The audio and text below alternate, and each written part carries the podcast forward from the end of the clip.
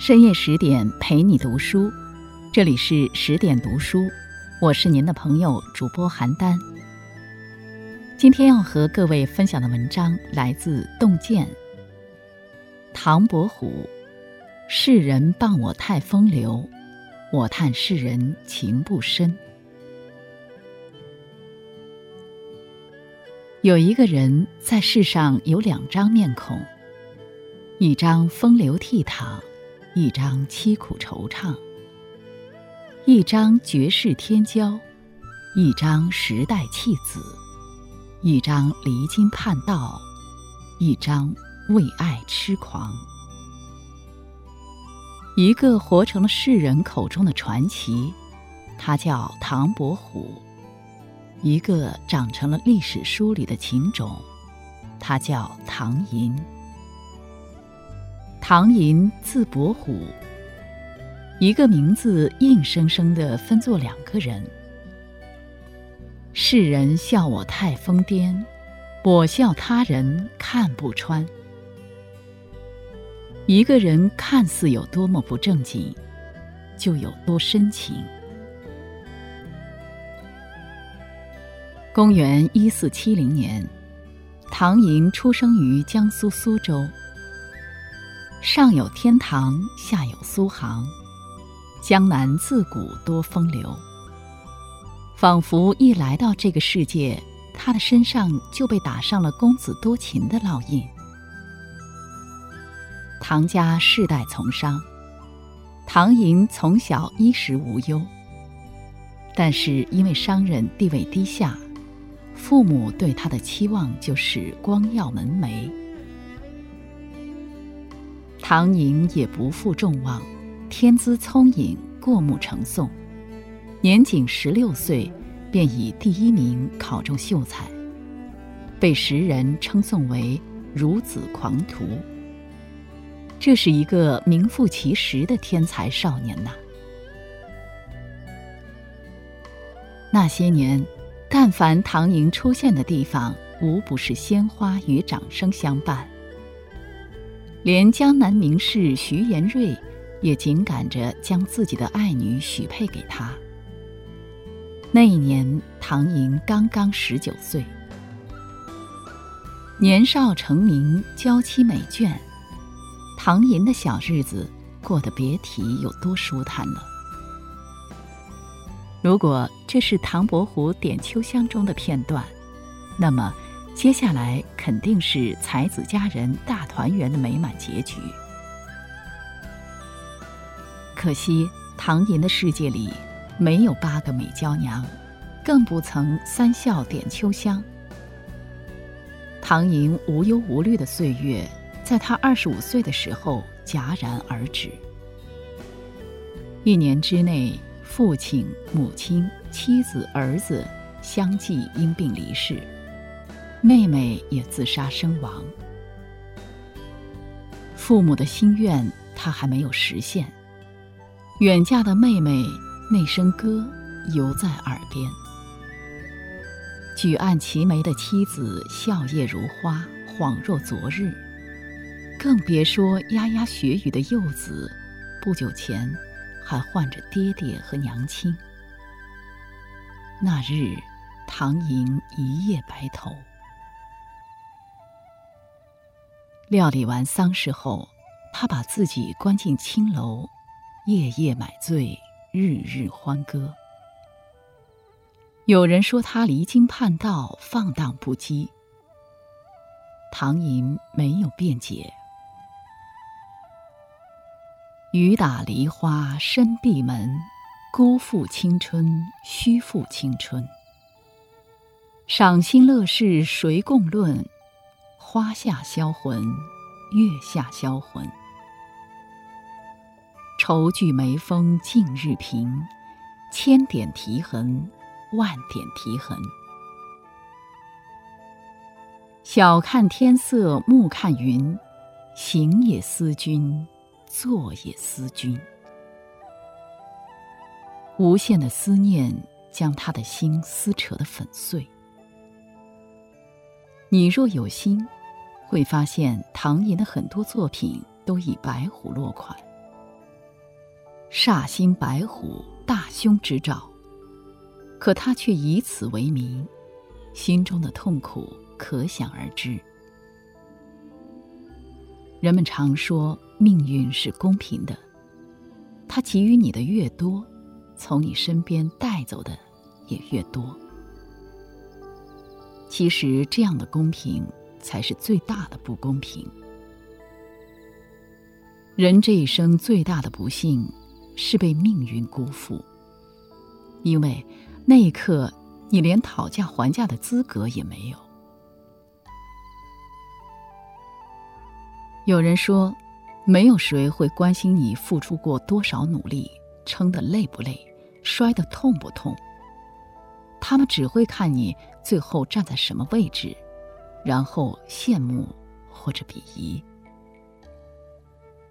公元一四九八年，沉寂了整整三年的唐寅再次名声大噪，乡试第一，考中解元。曾经门可罗雀的唐府再次变得门庭若市。其实，唐寅对功名并不热衷。否则，从十六岁也不会一直耽误到二十八岁，才第一次参加乡试。只是他已经被命运辜负了一次，他不想再辜负父母对自己的期望。头上红冠不用裁，满身雪白走将来。平生不敢轻言语，一叫千门万户开。天才果然还是天才，即使再颓废，只要选择重新站起，依然能够傲立天下。来年的会试，唐寅也信心满满，而且准备一举拿下殿试，成就连中三元的美谈。与此同时，这一年他重新组建了自己的家庭，宦门之女何氏。成了他的第二任妻子。对于这个大家闺秀，他也很是喜欢。经历了人生的大起大落，他始终期待着能够收获一份真挚的情感。可惜事与愿违。踌躇满志的踏上京城，还没等到金榜题名的那一刻，他便被卷入一场科考舞弊案。后来证明他是被冤枉的，但是失去的功名再也要不回来，而且皇帝恼羞成怒，斩断了他晋升的最后一点希望。事业受挫，父母的心愿化为泡影，刚刚恢复了些许生气的唐寅再次陷入深渊。更让他备受打击的。是他的新婚妻子压过来的最后一根稻草，离婚。何氏在官宦家庭长大，向来强势，怎么能忍受后半辈子被一个剥夺了功名、穷困潦倒的书生捆绑住呢？古代女子想要离婚没那么简单。何氏想要离开，必须要让唐寅同意。当他把准备好的休书放在唐寅面前时，他还有些忐忑，生怕唐寅拒绝。但是出乎他的意料，唐寅什么话也没说，很平静地写下了自己的名字。他辜负了他，他成全了他。原来，那个风流不羁的外表下。一直藏着一颗单纯到极致的赤子之心。有些人看似不正经，其实最深情。他们宁可被他人辜负，余生背负一身的伤，也不会选择纠缠住过往，让深情成为别人的负担。人生七十古来少。前除幼年，后除老，中间光景不多时，又有严霜与烦恼。花前月下得高歌，急需满把金樽倒。世人钱多赚不尽，朝里官多做不了。官大钱多心转忧，落得自家头白早。春夏秋冬染指间，终送黄昏鸡报晓。请君细点眼前人，一年一度埋芳草。草里高低多少坟，一年一半无人扫。丢了功名，没了爱人，这一次恢复单身的唐寅彻底的自由了。可同时，他的心也彻底的孤独了。从扬州到杭州，从西湖到芜湖，从庐山到黄山，他四处流浪，流连风月。穷的叮当响的时候，就用诗画换酒钱。那时的他肯定在想，自己真的是白狐转世，注定天煞孤星一生。白忍歌，白忍歌，人生不忍将奈何？我今与汝歌白忍，汝当拍手笑呵呵。朝也忍，暮也忍，迟也忍，如也忍。苦也忍，痛也忍，饥也忍，寒也忍，妻也忍，怒也忍，是也忍，非也忍。那些年，很多人都看到过一个在酒肆歌房唱着这首白忍歌的落魄书生。倘若深情总被负。余生尽与孤独又何妨？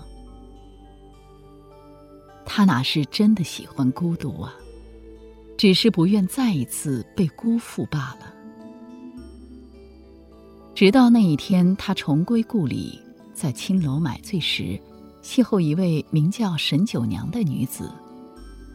他崇拜她的才华，也怜惜这个一直被辜负的生命。只不过见惯了红尘客的逢场作戏，再加上风尘女子的卑微身份，他根本不敢向唐寅表达心中的爱意。每当唐寅来找他，他只有默默的献上自己的满腔温柔。唐寅喜欢作画，他便精心的收拾了自己的妆阁，为唐寅腾出一片绘画的空间。唐寅创作的时候，他就静静地站在一旁，为他洗砚、调色、铺纸。两人很少用言语交流，可彼此间的默契早已经化作一股股浓情蜜意。终于，唐寅那颗冰冷的心再次被点燃。他不顾亲朋好友的反对。甚至不惜和自己唯一的胞弟唐生反目，执意要迎娶沈九娘为妻。桃花坞里桃花庵，桃花庵下桃花仙。桃花仙人种桃树，又摘桃花换酒钱。酒醒只在花前坐，酒醉还来花下眠。半醉半醒日复日，花落花开年复年。但愿老死花酒间，不愿鞠躬车马前。车尘马足富者事，酒盏花枝影是缘。若将贤者比隐士，一在平地一在天；若将花酒比车马，比何碌碌。我何闲？世人笑我太疯癫，我笑他人看不穿。不见武陵豪杰墓，无花无酒锄作田。既然这个世俗的世界容不下唐寅，他便带着沈九娘远离这红尘俗世的是是非非。那一年。唐寅三十六岁，沈九娘三十一岁。他花光了所有的积蓄，为他赎身后建了这座桃花庵。他也为了他甘愿过清苦的生活，不辞辛劳地操持起所有的柴米油盐。两个深情的人都曾被这个世界辜负，但是被辜负之后，他们依然选择了深情前行。为自己所爱付出所有而不后悔。五百年来，这样的情感，即便算不上珍品，可在这个浮躁的世界，总称得上稀缺二字。至如今，更是面目全非，真容不在。请相信，这世上有人待你不好，就会有人待你好；有辜负你的人，就会有怜惜你的人。公元一五二四年，唐寅的生命走到了尽头。和他相濡以沫的妻子沈九娘也已经故去整整十二年。沈九娘去世后，唐寅没有再娶，从此与青灯古佛相伴，一心照料两人唯一的骨肉——女儿陶生。等到女儿长大成人。他将其许配给好友王宠之子之后，终于可以放心的离开这个对他来说多灾多难的世界了。生在阳间有散场，死归地府也何妨？阳间地府俱相似，只当漂流在异乡。唐寅带走了所有的孤独与落寞。却将一片痴情留在了人间。看似不正经，往往最深情。他风流不羁，却比谁都要热忱；他游戏人生，却比谁都有底线；他没心没肺，却比谁都要深情。人世间的痛苦。也许并非需要歇斯底里、嚎啕大哭。那个用一张玩世不恭的脸笑看人生的人，也许才是这个世界上最大的伤心人。西村代子说过：“每个人的心中都有一团火，但路过的人只看到烟。”但愿每一个痴情的人，都能不被辜负。深夜十点陪你读书。今天的文章分享就到这儿。如果你喜欢这篇文章，欢迎在文末点赞。更多美文，欢迎您关注微信公众号“十点读书”。我是邯郸。如果你也喜欢我的声音，欢迎您关注我的个人微信公众号。倾听似水年华，我在中国重庆，祝您晚安。